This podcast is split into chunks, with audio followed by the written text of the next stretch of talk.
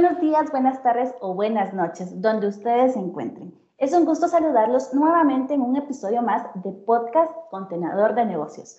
Como siempre, les acompañan Gabriela Méndez y Andrea Vides del Departamento de Comunicación de Agexport.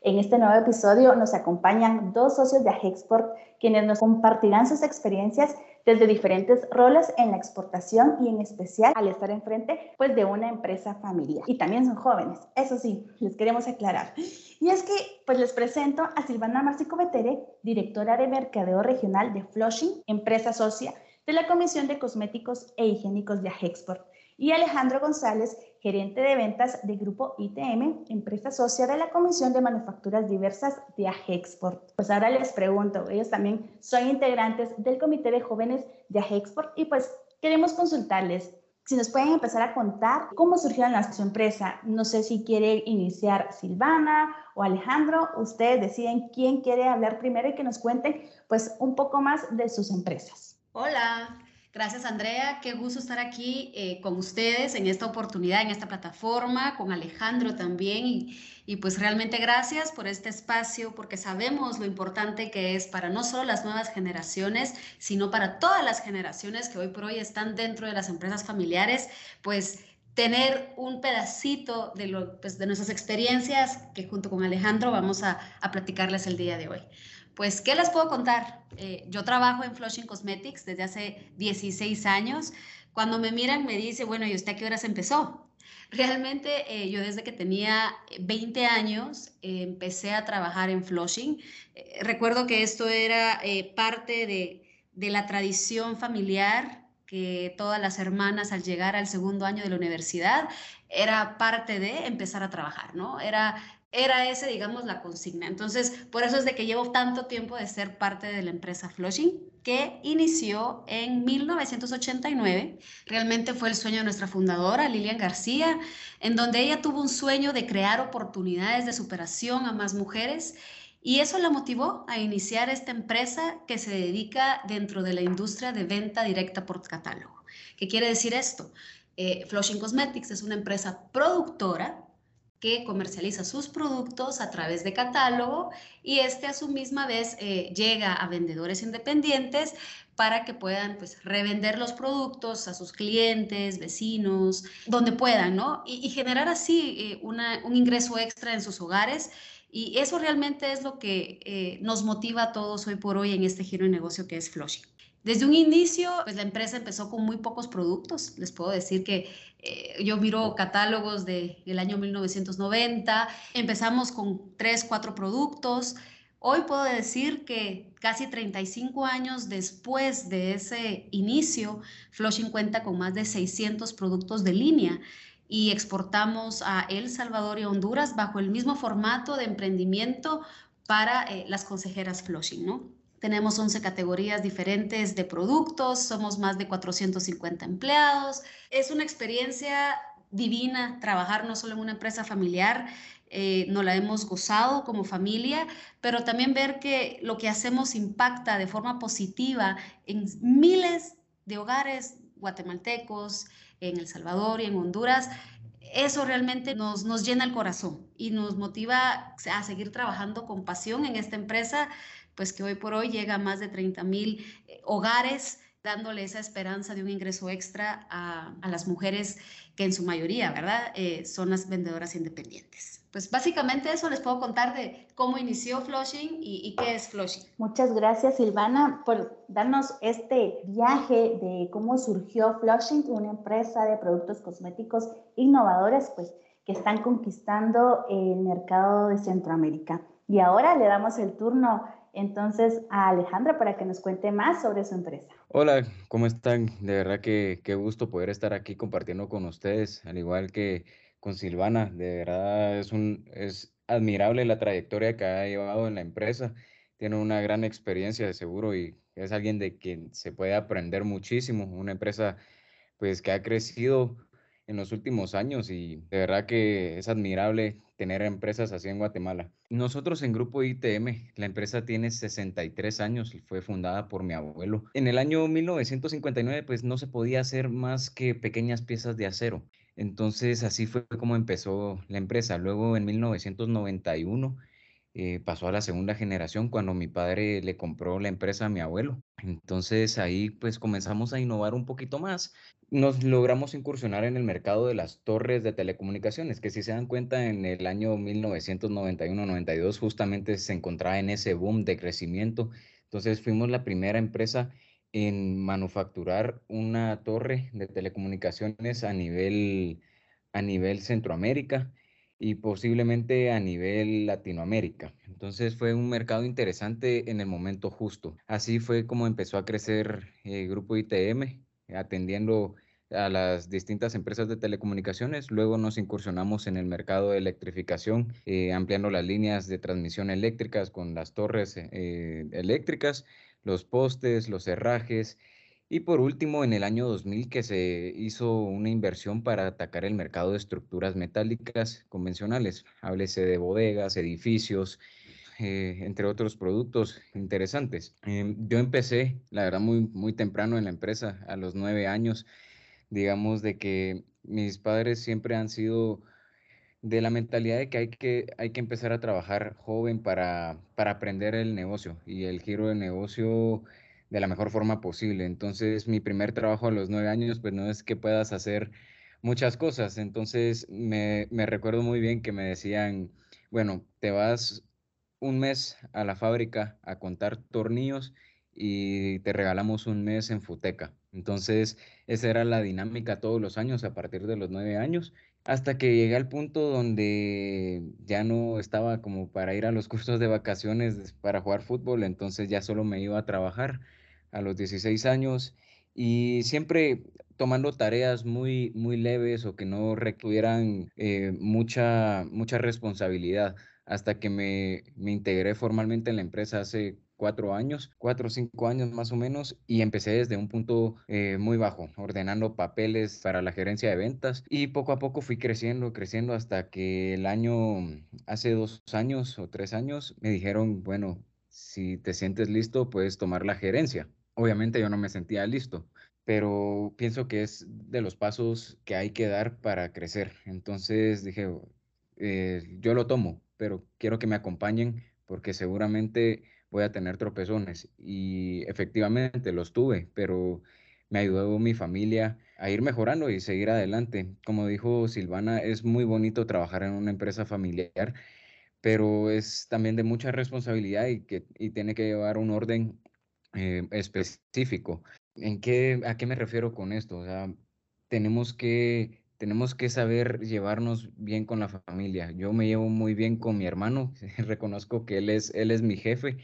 Entonces llevamos una muy buena relación y pienso que esto nos ha ayudado a funcionar muy bien. Los problemas de la casa se quedan en la casa, los problemas del trabajo se quedan en el trabajo y no los mezclamos, que es lo importante para que vaya creciendo la empresa familiar. Pues a grandes rasgos esto es lo que es ITM y pues ahí seguimos batallando para que siga creciendo. Gracias Alejandro. Es sorprendente conocer cómo ustedes se han involucrado en las empresas familiares desde pequeños hasta alcanzar puestos eh, de tomas de decisión. Y no hay duda que también el conocer cómo surgieron las empresas eh, como la del Grupo ITM y Flushing, que a través de la innovación, liderazgo y pasión han superado expectativas a nivel mundial. Vamos a una pausa, sigan con nosotros. ¿Sabías que? El Comité de New Gen de Export es una iniciativa que busca ser la plataforma que facilite la transferencia de conocimientos, experiencias y networking entre empresarios jóvenes que se encuentran liderando empresas o están próximos a ser las siguientes generaciones que continúen con el legado familiar. Continuamos con Export Podcast. Agexport cuenta con la primera y única plataforma de jóvenes empresarios para jóvenes empresarios enfocada en las exportaciones a través del comité New Gen. Entre los enfoques que tiene este comité se encuentra el ser una plataforma de intercambio de conocimiento, networking entre jóvenes empresarios y acompañar a quienes están siendo parte del plan de sucesión familiar en sus empresas. Ahora les consulto a nuestros entrevistados cómo se desenvuelven al ser parte de la segunda generación de las empresas familiares. Hola Gaby, mira, la verdad que en lo personal me siento muy afortunada. Creo que como eh, mencionó Alejandro, es esa parte de involucrarse desde que uno es chiquito en la empresa. Y, yo creo que eso es, eso es muy característico de una segunda generación y que se pierde en la tercera. Y es por eso que después solamente el 5% de las empresas sobreviven una tercera generación. Y es porque nosotros como segunda generación vivimos todos los eh, aspectos de cuando empezó la empresa. Como comentaba Alejandro, o sea, yo me identifiqué muchísimo con él cuando dijo que contaba tornillos, mis vacaciones era ir a la empresa. Y, era para mí lo más divertido porque yo podía llegar a facturar, eh, envasaba shampoos, envasaba cremas, ponían a, llenar eh, muestrecitas de perfumes, eh, hacía pedidos. No, realmente yo sí le puedo decir que me gocé la etapa de las vacaciones y yo deseaba ir a trabajar. Y, no me pagaban, que era lo más divertido. Y uno, es, y uno lo que iba era despejar y conocer a la gente, eh, vi crecer la empresa, cómo nos fuimos eh, ubicadas las, el área de producción y realmente ha sido una experiencia invaluable. Y yo creo que eso es algo muy único de las segundas generaciones. Eh, yo le puedo decir que como segunda generación trabajamos mucho de la mano con la primera, pues que mi mamá e, es, la fundadora y somos una junta directiva porque pues con el tiempo hemos eh, todas tomado también roles directivos y somos cinco mujeres. No, no tuvimos hermanos, eh, pues mi papá falleció hace muchos años, entonces éramos solo cinco mujeres. Y somos al día de hoy y, y se ríen porque cuando a veces entrevistamos a contratar a alguien, eh, un hombre pues a veces se siente un poco intimidado de tener a cinco al mismo tiempo preguntándole y pues todas somos pues de carácter también fuerte, extrovertidas y, cada una especializada en, en sus tareas. Eh, yo molesto a mi mamá porque le digo que tuvo cuatro hijas y a las cuatro algo nos tuvo que hacer porque escogimos realmente una carrera diferente las cuatro y las cuatro trabajamos dentro de la empresa. Mi hermana más grande, por ejemplo, es ingeniera química industrial y ella hoy por hoy se encarga todo el tema de, es la directora de logística, entonces tiene la, planta de producción y, la logística como buena ingeniera, ¿no? Eh, la segunda es financiera y por supuesto, como le cae bien el número, es la que se encarga de toda el área financiera de, de las empresas.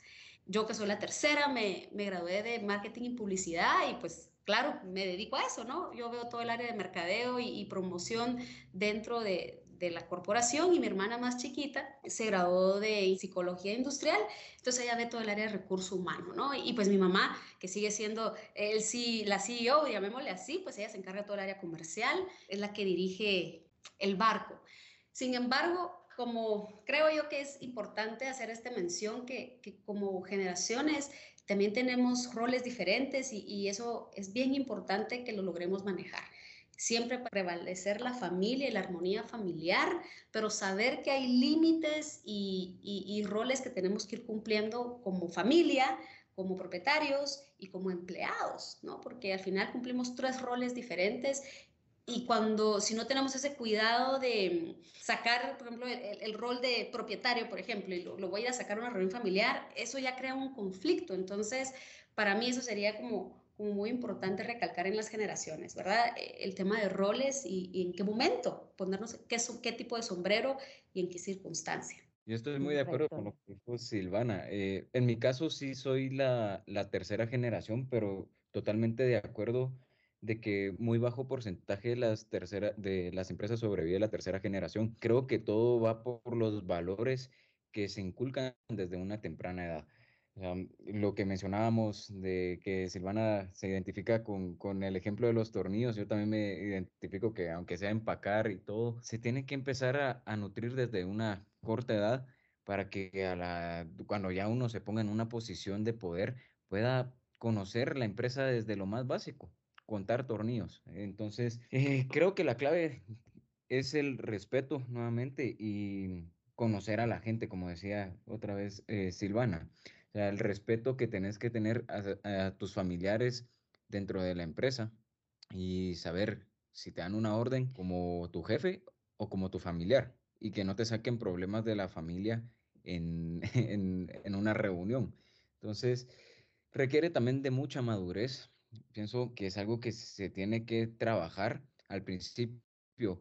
Es un poco difícil, pero es, es, cuestión de tiempo. Mm, pues Roma no se hizo en un día, dicen, pero es una resistencia que se tiene que ir rompiendo poco a poco. Doy un ejemplo un poquito fuera de lugar, pero digamos que mi padre es un poco, un poco rústico, tal vez es un poco a la antigua, y entonces vienen jóvenes que tienen las nuevas ideas, conocen cómo trabajan las empresas, han leído de cómo se han desenvuelto eh, empresas internacionales que tienen dentro de sus oficinas, que se puede implementar en las nuestras. Entonces, algo que nos surgió una idea con mi hermano hace poco, pues hicimos una sala como recreacional, donde pusimos una mesa de ping pong, unos sillones puff y todo para que la gente pues a la hora del almuerzo, en vez de solo ir a comer, pueda bajar y disfrutar un tiempo pues de convivencia con los demás eh, colaboradores. Entonces, mi, mi, padre al principio venía y decía, no hombre, pero ¿por qué van a hacer eso? Y nosotros es que ayuda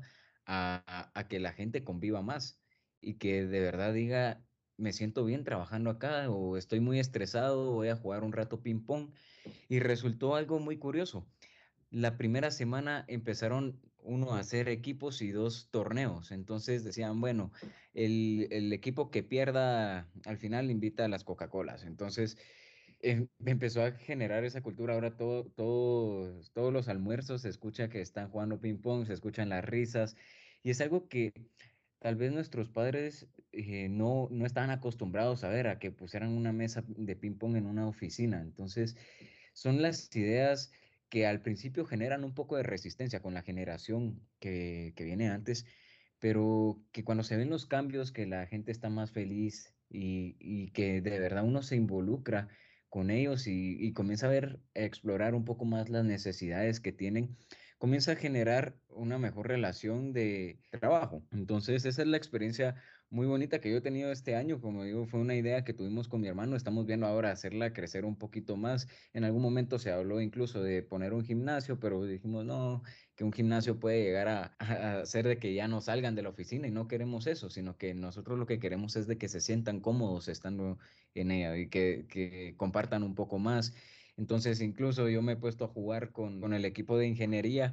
Entonces, ya al terminar los partidos, como generas una plática un poquito más informal y te cuentan algo que no sabías. Y quiera que no sea un comentario pequeño, grande, de valor o no, vas generando ese vínculo importante y es algo que nosotros nos, nos hemos destacado eh, o pues me, me, gusta resaltar de que las personas que trabajan con nosotros llevan un montón, montón de tiempo trabajando. O sea, em, el año pasado por pandemia, por ejemplo, falleció el empleado más antiguo que, que Grupo ITM había tenido. Y la empresa tiene 63 años y él llevaba trabajando 65 años eh, para la empresa. O sea, empezó antes de que se eh, formara el eh, Grupo ITM. Entonces, y sus hijos ya trabajan en, en, la empresa. Y eso es lo que queremos lograr, que, que la gente vea que Grupo ITM es una familia. Y eso solo se logra involucrándote no solo como propietario y soy el dueño de la empresa, para nada, sino que venir y bajar todos los niveles, conocer cada área, hacer lo más básico y conocer a las personas. ¡Wow! ¡Wow, Ale! 65 años. Esa era parte de la familia, definitivamente. Sí, completamente. Eh, sí, imagínate, 65 años y eh, tenemos otros trabajadores que llevan 50, 30 eh, años y son las personas que has llegado a conocer genuinamente y por lo mismo que tú decías al principio, Silvano, o sea, que te, te involucran desde muy pequeños y te vuelve, te vuelve gente, te vuelve ese lado humanitario para conocer a las personas que te están apoyando a hacer crecer la empresa. Totalmente. Eh, pues qué bonito escuchar esas innovaciones que ustedes han ido incorporando, tanto ustedes con sus hermanos, eh, con el fin también de, de crear ese bienestar y ese clima eh, agradable para los colaboradores. Y también es sorprendente conocer cómo ustedes se han involucrado en las empresas familiares desde pequeños hasta alcanzar pues, eh, puestos de, de, toma de decisión.